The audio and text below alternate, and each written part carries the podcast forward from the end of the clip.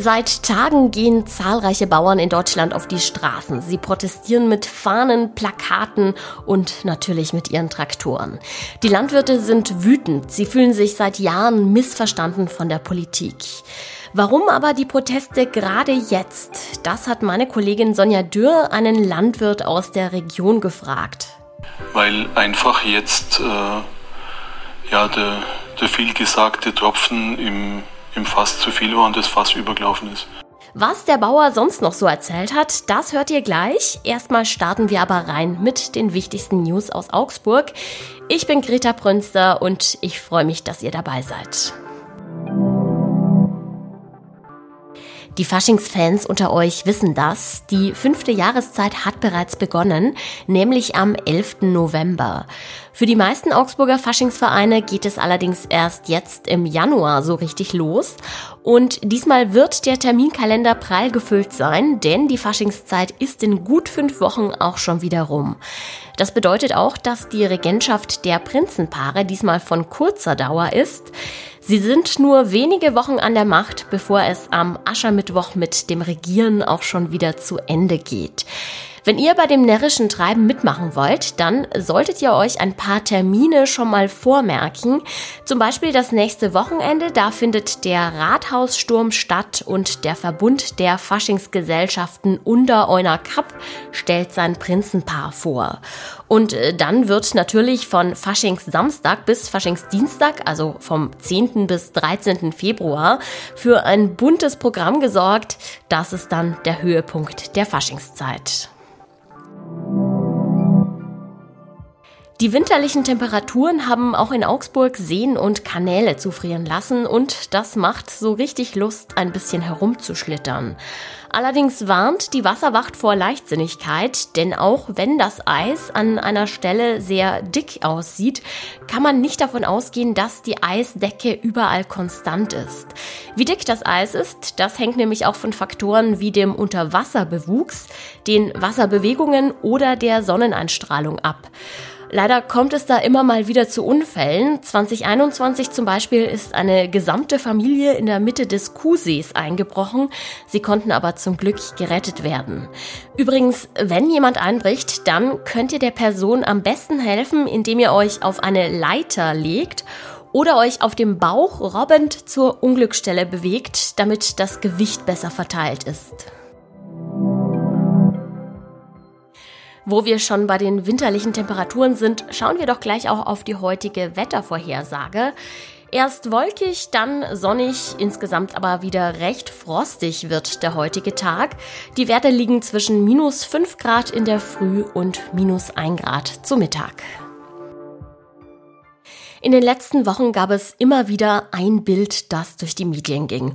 Hunderte Traktoren, die die Straßen blockieren oder sich auf großen Plätzen aufreihen, wütende Landwirte mit Bannern und Fahnen. Die jüngsten Kürzungspläne der Ampel haben Bauern in ganz Deutschland auf die Straßen gerufen. Ist das jetzt übertrieben oder geht es den Bauern gerade wirklich an den Kragen? Das ist die große Frage, der auch meine Kollegin Sonja Dürr nachgegangen ist. Hallo, liebe Sonja. Hallo, Greta. Du hast ja mit zwei Männern gesprochen, die mittendrin stecken, nämlich mit Herrn Wiedemann und seinem Sohn. Beide sind Bauern. Erzähl vielleicht mal kurz, was bauen die denn an und wo haben sie denn ihren Hof? Die beiden heißen Michael Wiedemann, Vater wie der Sohn. Der Hof ist außerhalb von Krumbach, ist ein Aussiedlerhof.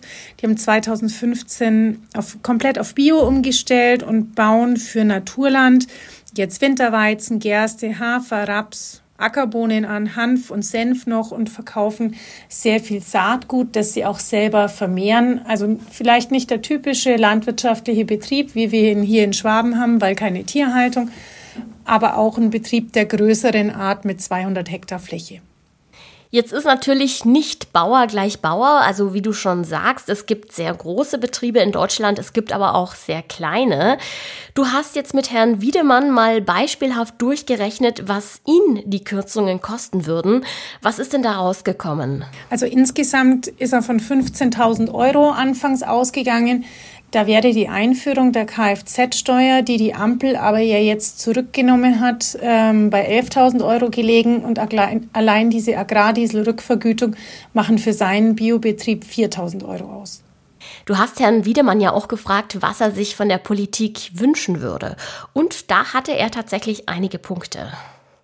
Fachverstand, ein kleines bisschen äh, mehr Empathie, äh, Einfühlungsvermögen in die, in die Belange der Landwirtschaft, in die äh, Belastung der bäuerlichen Familien durch die ja, äh, zeitweise sehr, sehr knappe finanzielle Situation und äh, auch die enorme Arbeitsbelastung innerhalb der Familien, die, denke ich, von unserem Politiker hinten und vorne gesehen wird. Ja, man hört es schon, es herrscht Unzufriedenheit bei den Wiedemanns. Wie haben Sie sich denn an den Protesten beteiligt? Die Familie hat durchweg demonstriert, also der Vater und die beiden Söhne, die auch beide im Betrieb, die den Betrieb gemeinsam führen. Das ist eine GBR. Sie waren in Günzburg Anfang Januar bei den Protesten. Die waren in Illertissen vergangenen Montag beim großen Protest nach den Weihnachtsferien.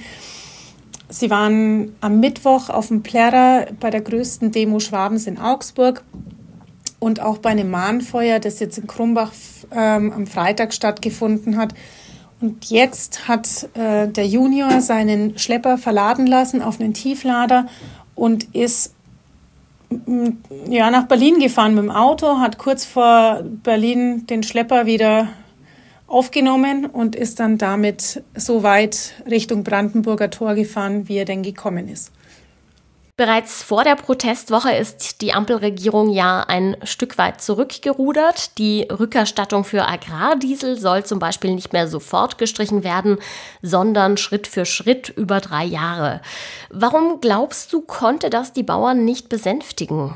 Den Bauern reicht es auf gar keinen Fall. Das hat der Bauernverband und der Verein LSV ja auch klargestellt dass sie zu keinem Kompromiss bereit sind, weil die Landwirte zum einen nicht verstehen, warum sie allein als Berufsgruppe den Fehler, ähm, die Fehler der Haushaltspolitik der Ampelregierung ausbaden sollen. Und sie sagen, sie haben in den letzten zwei Jahren der Ampelkoalition so viele Kröten geschluckt, ähm, so viel Geld wurde ihnen gestrichen, das ist nichts, was gerechtfertigt wäre. Was ist dir denn jetzt von deiner Recherche am eindrücklichsten im Kopf geblieben, Sonja? Eigentlich, dass die Familie, dass die Wiedemanns und, und diese Landwirte ganz ruhig und sachlich argumentieren. Man kennt viele Landwirte so als aufbrausend und, und man spricht ja auch immer von den wütenden Bauern in diesen Tagen. Ich habe sie beide so erlebt, dass sie einfach sehr ruhig und sachlich argumentieren für ihre Sache einstehen, aber auch keinesfalls jetzt da versuchen, eine Art von, von Empörung oder Wut zu schüren sagt meine Kollegin Sonja Dörr. Sie war zusammen mit meinem Kollegen Manuel André an der Recherche beteiligt. Ein Video dazu gibt es auch auf YouTube. Den Link dazu, den packe ich euch in die Show Notes. Vielen herzlichen Dank, Sonja, für das Gespräch. Danke dir. Und auch das ist heute noch wichtig. Mit hochkarätigen politischen Rednern beginnt heute das Weltwirtschaftsforum im Schweizer Skiort Davos. Zum Auftakt wird unter anderem der ukrainische Präsident Zelensky erwartet. Und im Fall des Brandanschlags auf eine Synagoge in Ulm vor rund zwei Jahren wird heute das Urteil erwartet. Der Angeklagte soll aus antisemitischen Motiven gehandelt haben. Antisemitismus, das ist ein gutes Stichwort. Gestern ist nämlich der Begriff Remigration zum Unwort des Jahres erklärt worden. Das ist wenig erstaunlich, denn erst vor kurzem hatte ein geheimes Treffen von AfD-Politikern, Mitgliedern der Werteunion, der CDU und weiteren rechten oder rechtsextrem gesinnten Menschen für einen Aufschrei gesorgt. Sie hatten dort einen Plan besprochen, wie man Menschen mit Migrationshintergrund aus Deutschland ausweisen könnte. Remigration haben sie das genannt. Das Wort wird von der identitären Bewegung sowie rechten und rechts rechtsextremen Kreisen genutzt und will im Grunde verschleiern, was wirklich gemeint ist, nämlich Zwangsausweisung, um nicht sogar zu sagen Massendeportation. In den vergangenen Tagen sind in Deutschland zahlreiche Menschen auf die Straßen gegangen, um sich gegen diese Gesinnung auszusprechen und um ihr Entsetzen zu äußern, dass solche Gedanken offenbar wieder in der Mitte der Gesellschaft angekommen sind, obwohl Deutschland sich nach dem Nationalsozialismus ein Nie wieder geschworen hatte. Ja, heute mal ein sehr ernstes Wort zum Schluss. Ich wünsche euch aber natürlich trotzdem einen freudigen Start in den Tag und ich sage danke fürs Zuhören. Mein Name ist Greta Brünster und wir hören uns gerne morgen wieder. Bis dahin, macht es gut.